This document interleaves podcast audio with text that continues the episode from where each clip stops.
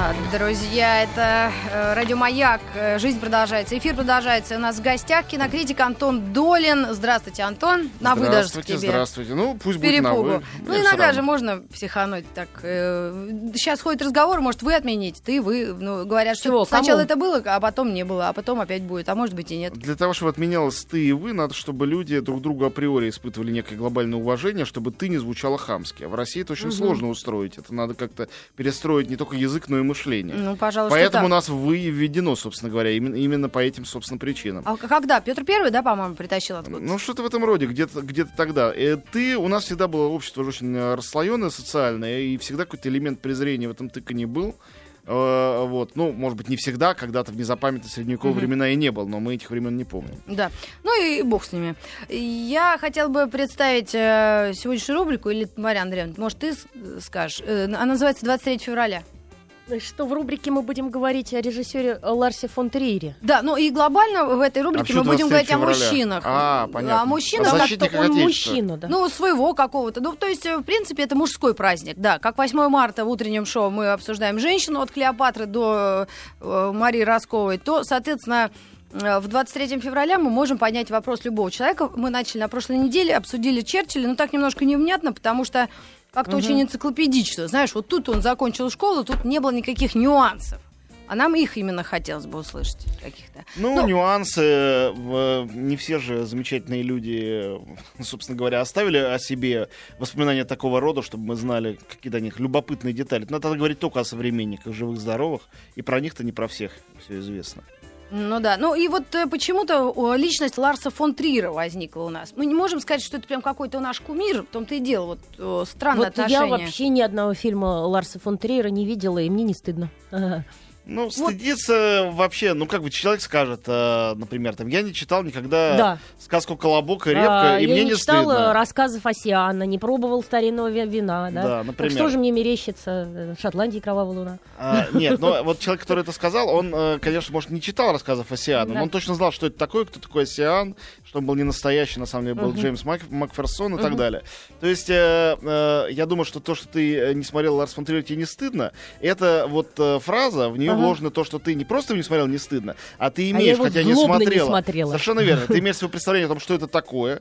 Ты э, чуть-чуть ознакомилась, как бы, как человек, э, который боится купаться в холодной воде, одним пальцем ноги попробовал. Он э, не, этот человек не сказал себе, ну, может быть, я привыкну, может, в этом есть свой кайф. Он просто ногу обратно выдернул, оделся и сказал, ну, я попробовал, и э, плавать я в такой воде все равно не стану. То есть э, в это вложено сразу много всего. Я не люблю такого рода кино. Я предполагаю, что я испытаю, когда буду смотреть, но я не хочу этого испытывать, поэтому Я лучше объясню не буду проверять свои скажу, предположения. Что, да, я, например, не люблю фильм «Белый бим, черное ухо», потому что мне начинает сразу жалко собачку быть, и Но, не а, тяжело. Тут мы восходим, так не дойдя до персоны Ларс фон Триера, Да. к глобальному вопросу. Зачем вообще нам нужно искусство? Давайте поговорим об этом. А, ну, я могу об этом говорить э, не то что часами, а днями. а Как бы для чего? Есть люди, которым искусство нужно для развлечения. Э, ка- Безусловно, некоторым из них, э, которые любят искусство для развлечения, но еще обладают определенным мазохистским комплексом, Мгм. Ларс фон Триер их развлечет. То есть они будут э, сидеть, ржать, показывать пальцем, говорить, смотри, чё- какую дурь еще придумал. Но если них нет мазохистского, то зачем им это? Их развлекают Трансформеры 3, Елки 5 и Мгм. другие э, жизнерадостные, веселые фильмы. Если они хотят поплакать, то лучше они посмотрят «Иронию судьбы» с легким паром, потому что они знают, что поплачут там, потому что им стало э, трогательно, щемяще это. А в конце все хорошо будет, и э, не надо будет больше плакать. Но мне нравится режиссер Гринвей, например. Вот просто Но это нет, мои это мы уже заходим куда-то в разговор совсем далекий о вкусах, мало ли кому что нравится. Ну, Я хорошо. просто говорю о том, что вот, вот зачем искусство нужно. мое мнение другое. Я считаю, что искусство существует не для развлечения. Правильно, искусство, э, э, искусство существует для, для того, чтобы э, человек, который ведет комфортную жизнь, Да. учился сопереживанию. Ну, понятно, что мы можем научиться сопереживанию, если у нас на глазах э, человек сломает э, ногу или умрет вдруг, э, или там ребенка там коляску собьет машина, Ну, не надо, мы сразу будем рыдать и будем сопереживать незнакомому э, младенцу в коляске. Мгм. Ну, не хотелось бы никому такого, правильно? Конечно. Поэтому искусство такого рода тренажер. Для того, чтобы человек не был, э, любой человек на Земле, э, таким безразличным жлобом, Мгм. а, искусство показывает ему э, разные и людей, э, и состояние души и так далее, и э, испытывает способность человека на то, чтобы э, плакать, смеяться, испытывать какие-то яркие эмоции по отношению, в общем-то, к выдуманным каким-то сущностям. И э, далее, если считать, что искусство для этого нам нужно, ну, кому-то из нас, мне, например, нужно, то Ларс фон Триер, надо просто признать, один из главных виртуозов этого uh-huh. дела. Точно так же, как Шекспир, э, когда пишет Гамлета, делает это для того, чтобы мы пожалели Гамлета, ужаснулись его судьбе, э, или пожалели Ромео и Джульетту, иначе зачем это писать? Надо было в конце поженились Ромео и Джульеттой, и всем было хорошо. Uh-huh. И это там был бы развлекательный писатель, а так нет. И, или там Достоевский. Для чего или он писал все свои романы? был бы. Э, да, ну нет, сказочник тоже бывает, тоже бывает разный. Э, мне кажется, что при слове сказочник, первое, кого мы вспоминаем, это Ханс Кристиан Андерсен, не правда ли? Которого с Ларсом фон Триером, возвращаемся к нему, очень часто сравнивают. Так, интересно. Э, ну, Андерсон невероятно жестокий писатель, он более жестокий писатель, чем Триер э, режиссер. Сравнить невозможно. Русалочка это такая жесть. Там же заканчивается тем, что она стала пеной морской, ничего не получилось. Сначала она ходила, страдала, как по резаному стеклу, э, не могла ничего про себя сказать, и погибла в конце.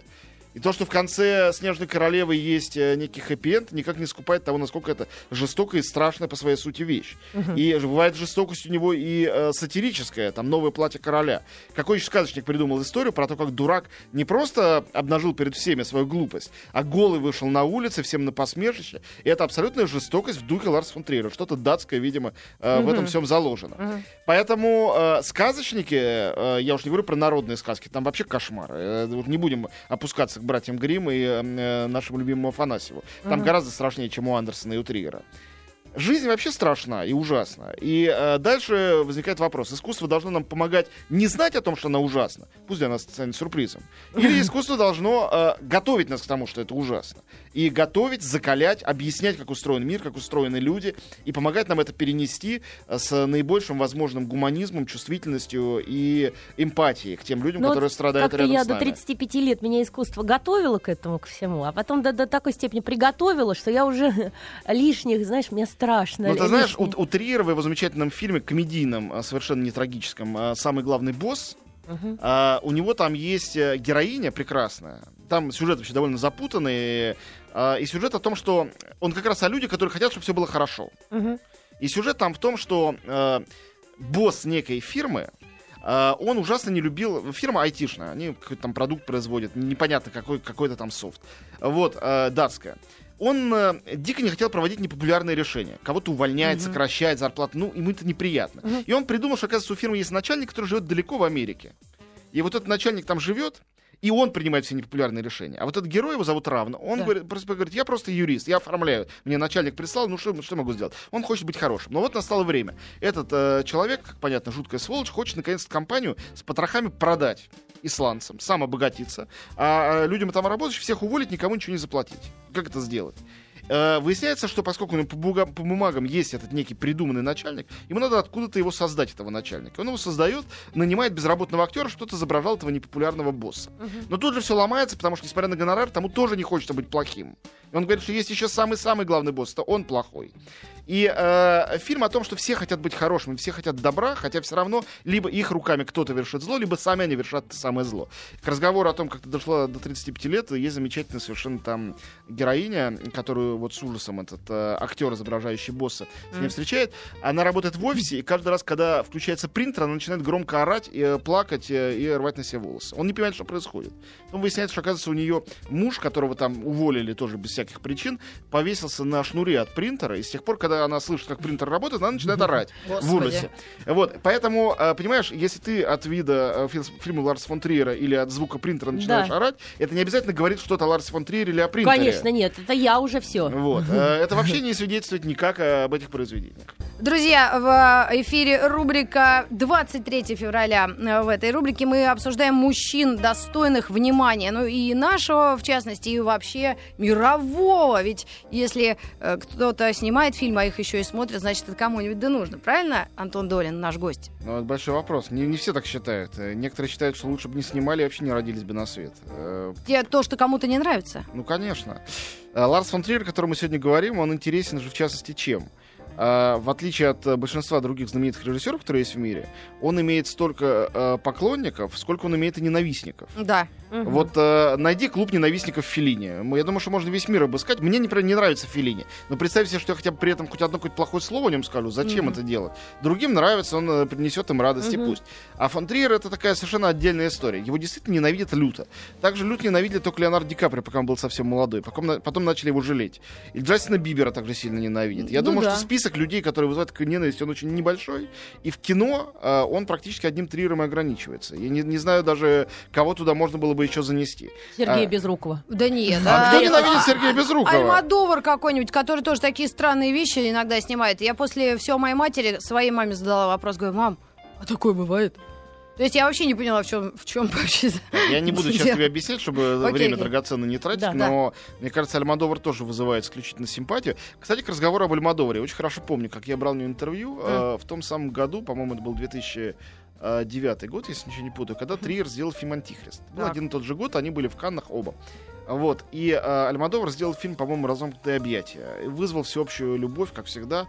Э, я был на интервью. Интервью было коллективное, было несколько журналистов из разных стран.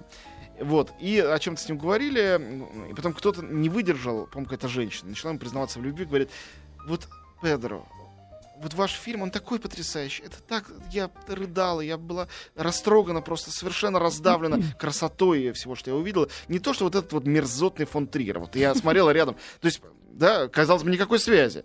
Вот я этого Антихриста смотрела, мне хотелось его, кстати, Антихрист был единственный фильм за всю историю Канского фестиваля, которому экуменическое жюри, а это жюри из людей, имеющих отношение к э, религии. То есть это самое миролюбивое жюри на Земле. Это первый случай за всю историю кинематографа, когда э, это жюри решило присудить антиприз фильму «Антихрист», как худшему, самому женоненавистническому фильму фестиваля. Так вот, Педро Альмадовар абсолютно изменился в лице и сказал, не смейте говорить ни слова про Ларса фон Триера, мы лично с ним не знакомы, но он совершенно безумен, и абсолютно гениален, чем он безумнее, тем он гениальнее, я не видел его нового фильма, но обязательно пойду смотреть. Никто так хорошо не понимает ни женщин, ни вообще людей, как он, поэтому я перед ним снимаю шляпу и в моем присутствии прошу ни слова плохого не говорить. Ну а как, как у него, как ты думаешь, ну ты же анализировал личность этого человека, как у него получается так понимать людей? Мы же с тобой оба любим э, Такеши Китана, и этот э, брутальный юмор, и его вообще логику, она меня потрясает. Я считаю, что это вот он реально мой любимейший режиссер. Китана прекрасен, но э, про него можно сказать одну вещь, очень простую. Он одинаковый? Э, нет, не ну, одинаковый. Все большие режиссеры всю жизнь снимают один и тот же фильм. М. А, практически все, без исключения. И Тарковский был такой, и Бергман, кто угодно. Мгм. А, нет, Китана поэт. То есть он делает кино о себе. Не случайно так часто играет главные роли. Э, У него богатый лирический мир. Он и художник, он очень многообразный человек. И он немножко такой бандит, и чуть-чуть э, ему нравится и в роли полицейского, но такого одинокого э, находиться. Все эти маски он примеряет на себя, и это действительно он. Он не случайно, он сам и монтажер, э, э, и автор сценарий, продюсер, э, режиссер. Он делает все в своем фильме. А Триер совершенно другая ситуация. Триер, конечно, э, безусловно, очень много говорит о себе. Его последний замечательный фильм «Нимфоманка», я считаю, вообще практически автобиографический, хотя там рассказывается о женщине в поисках секса и э, в ненависти к любви. Но, тем не менее, это про себя. Но все равно э, Триер человек, который занимается такой своеобразной э, антропологией, немножко теологией. Он разбирает, что такое вообще человек, что такое его отношение с Богом. И э, я не удивлен, что когда он снимал свою нимфоманку, которая в полной версии еще никем не видна и длится 5,5 часов, Мгм. что он э, перед этим читал Марселя Пруста, читал Томаса Манна, читал Достоевского. То есть здесь аллюзии другие. Это не поэзия, это большая фундаментальная проза. Как, же, как зовут героев Китана в его фильмах? Можно наизусть знать фильмы, никому не интересно. Ну да. Их имена не важны. Это один и тот же человек э, с слегка парализованным лицом, стоический, в костюме э, от Йоджи Ямамото. А, э, значит, э, Триер это совершенно другая ситуация. У него придуманные персонажи, придуманные сюжеты, разные жанры. Здесь мелодрама, здесь комедия, э, здесь э, какой-то псевдобоевик. Э, здесь он рассказывает э, эпическую историю про Америку, я говорю о Догвилле, где он никогда не был. Он придумывает эту Америку, придумывает несуществовавший город, придумывает его карту, рисует ее мелом на полу, придумывает героев, которые его населяют, каждому дает имя и биографию. Он делает то, что делают э, большие мыслители, были занимающиеся большой серьезной прозой. В кинематографе таких режиссеров не так много. Когда он отсылает нас э, от Догвиля, там, не знаю, к Барри Линдону Кубрика, это великая картина, но она по роману Тикерея. Тикерей все написал, а Кубрик просто экранизировал, превратил это в экранный Черт возьми, образ. то есть для того, чтобы понять хоть чуть-чуть э, или Кубрика, или это, надо прочитать еще Текирея и Но вот, не- это, не, э, это, конечно, и не... Пруста всего. Нет, э, это э, все не обязательно. Я просто говорю о том, что э, сравнивать его с режиссерами поэтического самовыражения Триера неправильно. а. А он режиссер, который, как писатель, пи- э, пишущий прозу, да, мы можем сказать, ну зачем Лев Толстой эти четыре тома какой-то «Войны и мир» написал? Вот у Пушкина одно стихотворение, я помню «Чудное мгновение», гораздо круче. И прочитать можно за, за, за полторы минуты. И сколько смыслов бездна. И можно заплакать, когда ты его прочитаешь такое грустное. Ну зачем было это Наполеон, Кутузов, вот эта вся э, ерунда. Б- А мысли куда девать? Это, другой, это просто другое произведение, другого художника, с другой целью сделанное. Вот и все. Ну как? Мгм. Да, о как. Как, э, кстати, разница по прозе и по поэзии тоже прекрасно, как э, эссе Бродского э, «Набережной неисцелимых» и короткое стихотворение о Венеции, как то, что умещается в 10 страницах в прозе, как действительно сжато в стихах, и становится таким сиропом. Ну, это сироп или не сироп, это, это просто разные вещи. Разные люди потребляют. Мы не можем сказать, зачем э, солить огурцы, когда можно вместо этого съесть шоколадную конфету. Да не зачем. Можно одно съесть, можно другое. У людей разные вкусы. Можно на закуску съесть соленый огурец, а на десерт с э, чаем шоколадную конфету. И все. А, поэтому любые сравнения, ну зачем нужен фон Триер, когда есть э, такой чудесный Тимур Бекмамбетов, это э, не потому, что один лучше, другой хуже. Просто это совершенно разные вещи, их э, с разным едят. Ну Но- вот гениальность, да, вот то, то, что как он это прочувствовал, непонятно. Может быть, ты читал его биографию так более внимательно, Я не читал его мы. биографию, я написал его биографию. У меня есть Ларс фон написана. Ну, конечно, Так 10 ты- лет назад. Так это твой, Как твой, говорят твой андроиды, проект, твой проект оказался, Ларс фон. Ну, это громко сказано. Так и как ты понял, откуда все, откуда что берется? У Фрейд говорил, что из сексуальной жизни в детстве. Фрейд, конечно, к Триеру имеет большое отношение. Не только сексуальная жизнь в детстве, но еще и история родителей. А, Триера были родители очень э, вольнолюбивые, свободомыслящие. Э, и мама, и папа. Они были коммунистами, что в Дании в те времена было довольно эксцентрично, в 50-х годах. Э, После войны. Мать была в антифашистской какой-то ячейке во время войны. И э, Триер э, всю жизнь против них и их авторитета протестовал, начиная с раннего детства. Например, против того, что они им предоставляли свободу. Э, они, у них было свободное воспитание экспериментальное. Они ему, э, например, э, э, говорили, надо пойти к зубному врачу. Но мы тебя не поведем, ты сам должен пойти. Он должен был сам, ребенок, пойти к зубному врачу. Он надо было ходить самому в школу. Они не проверяли у него уроки, не ругали за двойки. В результате он просто... Прям наста- как я. Настолько перенервничал, что из школы его просто забрали, и он не доучился там до конца. Но э, зато был очень самостоятельным. И в частности, хотя родители были коммунистами, соответственно, атеистами, он э, считал себя человеком религиозным. В детстве он считал себя евреем, ходил в синагогу, э, носил кипу и соблюдал кашрут. Потом он узнал, что его настоящий биологический отец был немец и решил стать католиком. А Сейчас он называет себя атеистом. Все это его собственный личный путь, который, конечно, многое объясняет и э, в его фильмах тоже. С другой стороны, он не объясняет ничего. Потому что я полюбил фон Триера, посмотрев его фильмы. Началось у меня с фильмов «Королевство» и «Рассекая волны». Я понятия не имел, кто он такой, даже я не понял, что он датчанин сначала. А, просто увидел, что это дико круто, а дальше уже можно было разбираться в этих совершенно необязательных А я деталях, помню, в которые я немножко 90-е меня друзья пугали прям. Ты смотрела фильм «Рассекая волны»? Нет. И не смотри, это ужас, ужас. И я- Бедные, бедные, бедные Да. друзья. Мы об этом поговорим совсем скоро. Друзья, в эфире «Маяк», Мария Андреевна Миронова, Ми- э, Голубкина. Же так Не похоже, знаю. ты в очках, что ли? Не знаю. знаю. Не И знаю. Маргарита Михайловна Митрофанова. Ну да, вот как-то так. А, Антон Долин у нас в гостях, и мы обсуждаем в рубрике 23 февраля личность неоднозначную, но великую однозначно Ла- Ларса фон Триера, известного датского кинорежиссера. Наверное, я бы вот как спросила тебя, Антонио. А, вот просто научи, как к нему относиться. Наверное, так. Вот многое ты уже сказал половину, да, первой части эфира, что вот просто он другой. Тогда что, просто не смотреть его фильмы? Потому что если ты не знаешь чего-то, ты не, не Ну, относишься давайте никак. начнем с самого начала. А, никто ничего не должен никому. Никакой зритель не должен ничего смотреть. Даже критик ничего не должен смотреть. Нет никакой... Если у тебя это не прописано где-то там э, в договоре, за что ты получаешь деньги, ну даже тут ты можешь не посмотреть, и э, пусть договор с тобой расторгнут. Это дело свободной воли. Никому не навязывается ничего. Вообще вообще для меня непонятна ненависть к любым произведениям искусства, а, потому что никем никогда, никакими социологами, психологами и так далее не доказано их какое бы то ни было влияние на развитие общества. Mm-hmm. То есть известно, что а, в американском кино на протяжении последних ста лет а, вводились иногда какие-то запреты на жестокость, на там голые тела на экране и так далее. Потом они снова снимались. Никакой связи с насилием в обществе не происходило. Зато э, законы, э, связанные с распространением, скажем, огнестрельного оружия, они имеют прямую э, связь э, с тем, э, много ли в обществе совершается преступлений. Искусство никогда не виновато. Э, вините, виноватить Достоевского за то, что какой-то сумасшедший, почитав преступление и наказание, пошел тоже топором, рубанул старушку, Достоевский тут ни при чем. Потому что если не было Достоевского, он прочитал бы, не знаю, «Остров сокровищ», взял бы костыль и костылем бы ее э, улопатил. То есть это вообще не имеет отношения к искусству. Точно так же, э, как бы цитирую в 100 тысяч раз очень мне нравящиеся э, слова э, прекрасного писателя Владимира Сорокина, к которому предъявляют такие же примерно претензии, как фон Триеру. Uh-huh. И когда спросили, что у вас такое страшное насилие, вы что, какой-то ненормальный, еще что-то. Ну, было два ответа. Первый, на, э, почему так много насилия, он сказал, потому что я его ненавижу.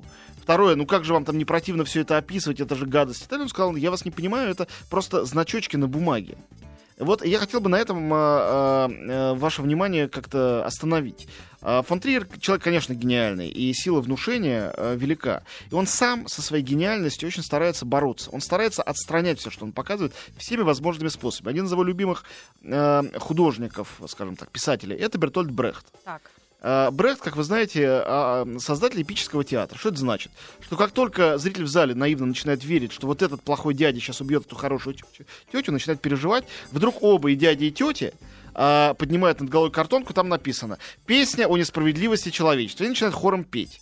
И зритель в зале так встряхнулся, говорит, не, ну подождите, это же все неправда, это не по правде, это просто актеры изображают что-то аллегорически. И перестают сопереживать, зато начинает думать головой. Угу. Вот фон Триер работает именно так. Да, он гениальный режиссер, да, там Бьорк играет в «Танцующей темноте» так, что невозможно не поверить, что это настоящая там чешская иммигрантка, которую сейчас злая американская судебная система отведет на виселицу, угу. и она ее таки отводит. отводит. Но он придумывает ход, что эта иммигрантка мечтает быть героиной мюзикла. И хоп, по одному щелчку все преображается, и вдруг начинают все, включая злых полицейских, танцевать и петь э, хором, все становится такое ненастоящее, цветное.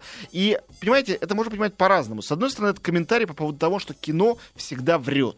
И когда мы смотрим эти мюзиклы, утешаемся, радуемся, подпеваем, мы э, не отдаемся отчет о том, что это вранье. Нам врут э, в то время как жизнь чудовищна. Ну, да. Но с другой стороны, он нам показывает, что то, что вы смотрите, это кино. Встряхните как-то головой потрясите, протрите глаза, поймите, это не настоящая иммигрантка Сельма сейчас будет убита. Эта актриса играет некую роль, и тем самым я, автор, пытаюсь что-то вам сказать. И сейчас, пока вы слушаете приятную музыку и смотрите, как люди танцуют, вы можете прийти в себя и понять это. Это, кстати, самый, э, один из самых важных для меня его фильмов «Танцующий в темноте», потому что это фильм совершенно не о том, как, какие плохие американцы, какие несчастные женщины uh-huh. слепнущие. Это фильм о том, что такое творчество, как оно вообще работает. Творчество — это фантазия, всегда. И творчество это всегда вранье. Но в то же время это всегда метафора. Это возможность э, столкнуться не напрямую с ужасностью жизни, а как-то ее осмыслить, переработать в себе и, может быть, даже преодолеть. Даже если твоя жизнь очень несчастна.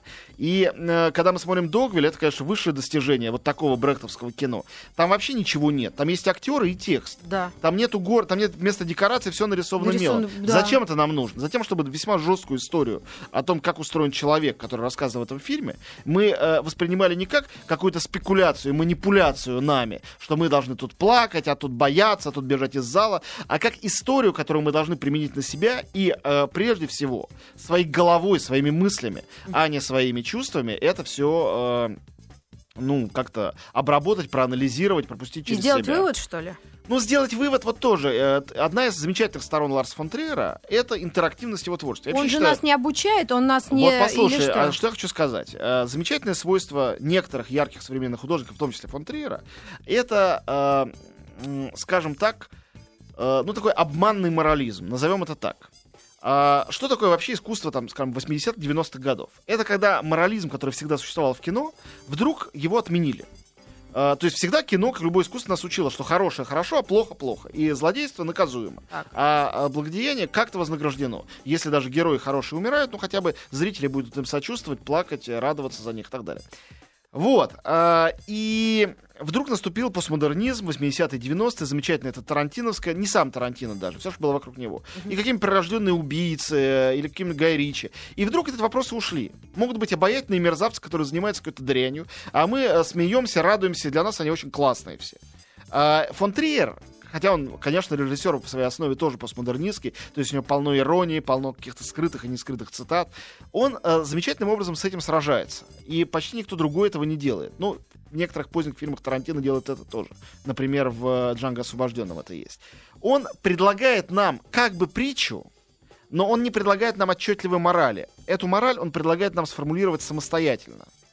Догвиль, опять же, классический пример. Что происходит в этом фильме? А, ангельская блондинка попадает в город, где а, ее сначала принимают люди, людям нравится чувствовать себя хорошими. Они начинают э, ей помогать, потому что за ней охотятся какие-то гангстеры. Начинают ее каким-то образом утешать, дают ей работу и чувствуют себя хорошими, потому что они делают добро. Потом они понимают, что она в их власти. Они могут ее выдать, скажем, э, шерифу и заработать деньги. Они начинают этим пользоваться. Сначала на них работает, потом работает на них бесплатно. Потом начинается сексуальная эксплуатация. То есть они э, доводят ее до состояния э, фактически животного эксплуатируемого. И в конце готовятся ее убить. И мы смотрим все это с нарастающим, конечно же, возмущением. В конце выясняется, извините за спойлер, кто не смотрел фильм, что эта э, симпатичная блондинка на самом деле дочь э, влиятельнейшего гангстера, который приезжает за ней. И он говорит, видишь, дочка, до чего ты довела своим высокомерием? Она говорит, это ты высокомерный. У них там длинный разговор. Ну да, да. Говорит, нет, это ты высокомерная, потому что ты хороший человек, и ты априори решила считать всех хорошими и испытать их на их эту хорошесть. А люди это люди, они не выдерживают такого испытания. У них природа не такая, не склоняются они ни к какому добру. И тогда она, подумав, говорит, «А, ладно, всех расстрелять, город сжечь. Всех расстреливают, включая детей, город сжигают. И а, что зритель в эту секунду испытывает? Это самое интересное. Да. Большая часть зрителей, они же аплодируют. Всех расстрелять, город сжечь.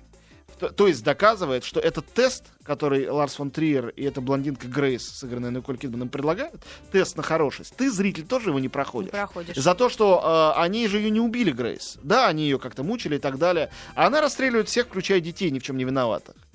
Мы испытываем в этот момент, как во многих фильмах о месте, испытываем некий подъем и радость. Кстати, к разговору о Брехту, это все по мотивам Зонга Брехтовской исторографовой оперы «Пиратка Джейн». Это экранизация его, по сути дела. Вот, а, но я, например, э, был в ужасе от того, что делает это Грейс, потому что мне показалось, что это фильм о другом. Это фильм о том, что э, самыми лучшими намерениями исправить человечество кончится тем, что ты-то его и уничтожишь. И эта блондинка и оказывается там главным злодеем. И в результате оказывается, что этот фильм, не случайно любимый режиссер Триера, это Тарковский, это фильм это зеркало. И многие его фильмы это такие зеркала, в которых зритель, испытав э, какие-то вот эмоциональные американские горки вниз и вверх, э, интеллектуальные тоже, думая над тем, что происходит, он в результате должен сам совершать выбор. Э, В любом голливудском фильме, в хорошем и плохом, автор за тебя совершает выбор. Он говорит, что хорошо, что плохо, он тебе показывает это. А, а у Триера нет. ты должен делать это сам. И в этом э, его очень серьезное отличие от гигантского количества других авторов. Но его творчество пессимистично в большей степени, я так понимаю. я Он не говор- верит в человечество. Я с ним много об этом говорил. Он говорит, что он пессимист. Но мне кажется, это совершенно не так. Мне кажется, он, конечно, оптимист, потому что он раз за разом а, а, пытается все равно в человеке это хорошее найти. Он не сдается. И а, за счет такого прекрасного средства, как юмор, а также ирония, все равно он позволяет а, своим героям торжествовать даже в самых безнадежных ситуациях. Вспомните фильм «Меланхолия», а, который, собственно, о том, что всю землю, накры- всю землю накрывает планета меланхолия, прилетевшая из космоса, и все сущее живое погибает. И в последнюю секунду героиня, депрессоидная героиня, которая играет э, э, замечательно Керстен Данст э, по, по имени Джустина, имя взято из э, одноименного романа Маркиза де Сада, тоже очень такая Ну да, да. тема. Вот, а она э, видит, что у нее есть племянник, который в полном ужасе, она говорит, не волнуйся, тетя тебя спасет, сейчас я построю убежище, и она строит шалаш, в котором говорит мальчику, что там ничто ему не угрожает, и там он останется в живых, и утешает его, и это последнее утешение своей стойкостью ему дает. Получается, что в ситуации самой худшей, которую можно вообразить, конца человечества, все равно есть всегда место присутствию духа, юмору и э, чему-то человеческому, способному, ну, как бы возобладать над всей той дрянью, которая, конечно, в нас тоже живет. Мария Андреевна что-то загрустила, вообще Я нет, крутит. я в- слушаю в- с вниманием, пойду смотреть Ларса фон вопросов Триера. нет вообще А никаких к какие нашему гостю? вопросы могут быть? Если я ни одного фильма не видела Ларса фон В Триера. том-то и дело, хотят спросить, с какого начать? Ну, с какого начать? Я уже поняла, что я могу... Я хотела, кстати, посмотреть «Меланхолию», но у меня проблема такая, я уже говорила Антону, что я не могу смотреть на видео э, кино. Мне нужно смотреть в кинотеатре. А, к сожалению, я просто не успевала, понимаешь, попасть на Ларс фон Триера. У к счастью, нет таких проблем. Мне все равно, где что смотреть. Но я начала почему-то с «Идиотов». В 98 году какими-то судьбами... Да, прекрасный фильм. Судьбами. Вот. Я это посмотрела, я вообще ничего не поняла, но я запомнила, кто это.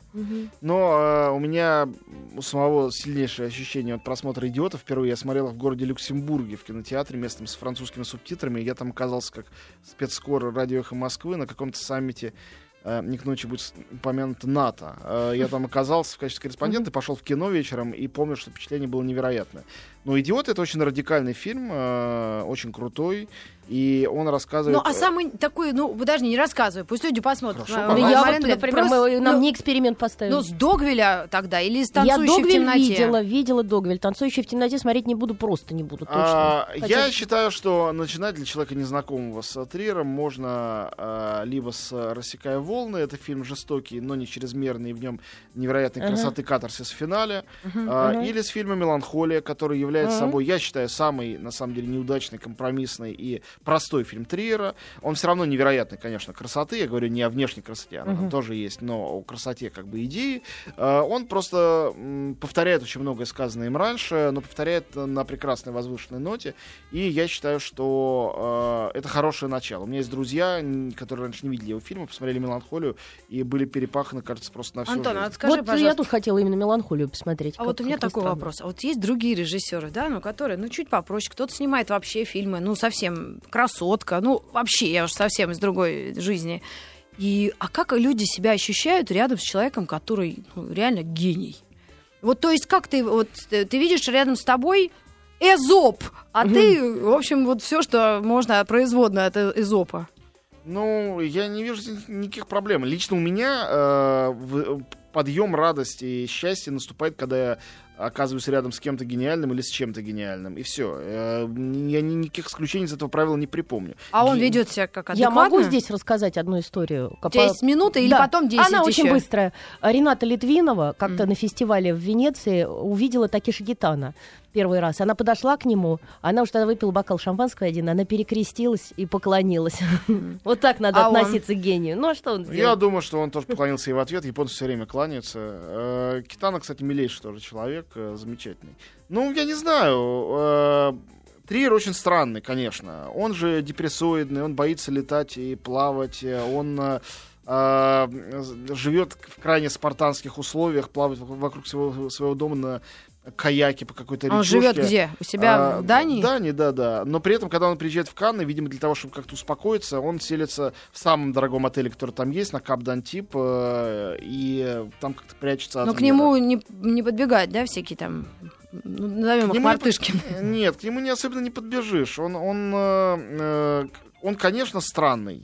Э, но в то же время он э, во что никто не верит, но То меня, есть семьи меня- детей, судя по всему, тоже не очень-то А, есть. Ну, так, мало ли, как бывает. Ну, у разных людей бывают дети. У него многодетный, он многодетный отец, у него четверо детей. Фу, слава две, Господи. две девочки и э, близнецы-мальчики. Ой, Вот. мам, меня аж отлегло. И от- невероятно романтическая история его э, женитьбы. У меня осталось сколько? 20 секунд, чтобы Нет, нет, у рассказать. тебя есть 20 секунд сейчас намекнуть на нее, а потом еще 6 минут даже Да, после рекламы региональной. Ну, хорошо. Тогда, э, ну, что, что намекнуть? Э, Четверо детей у Ларса фон Триера. А он фон Триера- дает смотреть свои фильмы детям? э, вот этого я толком не знаю, но дети, у него даже старше его девочки, по-моему, им лет по 15, может, еще и не дает. Ну да. Там, там же есть возрастное ограничение. Да, конечно. Вот когда говоришь о величии личности, семья всегда как-то какое-то попсовое имеет значение. Вечно какой-то караван историй вспоминается, знаешь. И тут Мерлин Монро подумала, эх, Дело в том, что Триере есть замечательная книжка, она вышла по-русски под названием «Меланхолия гения». А, никакого слова «гения» в оригинальном названии не было. Это датская книжка. Это толстенная, не знаю, на 500 страниц э, типа биографии, но в реальности это огромное с ним интервью, взятое замечательным, видимо, журналистом, который никакой не, э, не синефил и не критик. Там нет никакого анализа фильмов. Это действительно Триер рассказывает о своей жизни, о своем отношении к своим фильмам, о том, как он их делал. Безумно увлекательно. Это вышло там в прошлом году. Ну, там рассказывается э, ужасно здорово. Э, у него всегда были комплексы по отношению к женщинам. Он женился на режиссере э, детского кино Сесилии Хольбек Триер, ну, Триер, вторая Мгм, фамилия, которую да. взяла. Вот, они родили двух детей, и говорит, что отношения у них были чудовищные, что она вообще о нем никак не заботилась, а он действительно как ребенок э, ужасно и, и капризный, и мнительный, и у него огромное количество всяких фобий, все время боится, что он э, заболел чем-то, там, раком, и сейчас умрет через месяц. Э, вечно. Он так, он так живет там своих 15 лет. И фильм он снимает таки прекрасно, и так много, потому что, как он говорит... Боится не успеть. это- нет, это просто единственное, в чем он ничего не боится. Он так много всего боится в жизни, что ничего не боится в искусстве. И поэтому у него такие фильмы потрясающие. Вот, и... э, Собственно говоря, э, он ходил э, старшую дочку, пока жена была беременна младшей, э, водил в детский сад. И э, влюбился в воспитательницу в детском саду. Вот. Вот. И О, сюжет. Говор- Я ногу сломала, а она ушла к другому. Совершенно верно. И он э, м, с ней, э, по-моему, признался ей в любви, сказал, ты мне ничего не отвечай, а встретимся там типа через два дня. Не он не то, что не поцеловался с ней или там не переспал. Просто он так искал и исчез. После чего он пришел к жене и сказал, мы с тобой разводимся, я полюбил другую. Так. И а, развелись, после чего он пришел к той, та совершенно была офонаревшая, она, по-моему, тоже была замужем. А, она сказала ему «да», и тоже то ли развелась, то ли Но бросила она знала, своего- кто это? Да и он не был в тот момент супер знаменитым. Он снял, э, по-моему, фильм Европа. То есть он ездил в Канны, но еще не было больших призов, не было большой славы Ну, международной. фамилию она знала, вот, что он. да. Ну, Нек- воспитательница же, его ребенок. некоторое, некоторое время они жили э, там в какой-то каком-то чулане у него на студии. Студия у него маленькая и достаточно убогого вида. Чулан. Вот, Слово а, какое вспомнил. После чего, да, он на ней женился, и сейчас он ей посвящает а, свои фильмы. Он первый ей все показывает, сценарии и фильмы. И они воспитывают, по-моему, всех четверых детей. То есть с 18 стороны не обязательно быть сверхженщиной, чтобы в тебя влюбился гений А какой-нибудь. кто говорил, что надо быть обязательно Да никто не говорил, но теоретически... Хоть есть такое одно подтверждение в истории человечества? Нет, просто есть подтверждение, что когда сверхженщина выходит замуж за, ну, образно, образно. Сверхмужчину, то Нет, какого-то совершенно прост- простецкого дядьку, то всегда это э, за- заканчивается плохо, потому что ей, в конце концов, скучно. Все бывает очень по-разному. Я думаю, что это Бента Триер прекрасно понимает, что у нее муж гениальный, и думаю, что она терпит от него все, что возможно, но чтобы она терпела какие-то, например, измены, об этом никто не знает. За Триером очень пристально следят э, в Дании, желтая пресса и так далее, потому что, как я уже сказал, половина людей, живущих на Земле и знающих о нем, знающих о нем его обожают, а другая половина ненавидит. Ненавидящих тоже полным-полно. А, а вот пишет тут такой из Омска. Расскажите, пожалуйста, о скандале с Ларсом, когда он о фашизме выразился. Был ну, такой? было дело, да, это Ну, у нас последний всего две секунды. Нет, не две, две минуты. А, две минуты. Ну, в Каннах, когда он объявил о том, что сейчас будет снимать пятичасовой порнофильм э, «Нимфоманка», что он и сделал, э, рядом с этим его спросили о его немецких корнях. Я уже сказал, э, что его отец биологически был на самом деле немец. Известно, что он попытался с ним познакомиться, трижды к нему приходил, на четвертый раз тот вызвал адвоката и сказал, не пускайте его ко мне. Вот, такое было знакомство. После этого Триер снял фильм «Европа» о фашистах, и главного фашиста там назвал фамилию своего отца Хартман. Так вот, возвращаясь, когда спросили о немецких корнях, он очень обрадовался. Фильм «Меланхолия» весь происходит под музыку Вагнера, Мгм. любимого композитора Триера. Вот, и, он, и он начал что-то там лепить, якобы шутить. И договорился до того, что он очень сочувствует э, Гитлеру, отчасти его понимает. Имея в виду э, момент, когда Гитлер был в бункере, уже ожидая в смерти, этом поражения, да. Но э, люди, в общем, посмеялись, особенно реакции резко не было. Но когда это без э, какого-то Ну, да, да, иронического да. контекста, вне этого, на следующий день появилось во всех новостных агентствах, Ну, понятно, а, Против что... Триера э, завели уголовное дело сначала во Франции, потом в Дании. На фестивале объявил его персону нон-грата, потребовав извиниться. Триер тут же извинился, объяснился. Мгм. Это не помогло. И теперь, видимо, в Канны он уже не поедет. э, Никогда. И последний раз, когда он был на Берлинском фестивале с нимфоманки, он не сказал там ни слова, он взял обет молчания. Ага. Он ни одного публичного заявления с тех пор не сделал. А, Ну, это он можно сказать, что его подставили? Ну, так, да контекст, нет, по он сам, он контексту, сам, себя подставил сказал глупость, конечно же. Но это была глупая шутка, и не надо в глупую шутку э, больше смысла пытаться Вложить, э, чем вложить, это есть чем на это было. деле. Между прочим, когда Брейвик э, совершил все, что он совершил, это было вскоре после той истории, э, он сказал, что он вдохновлялся фильмом «Догвиль». А, э, Ларс фон Триера. Ну, ну, сказал. Триер за это, я считаю, не отвечает. ну Ну да, да. наверное, так.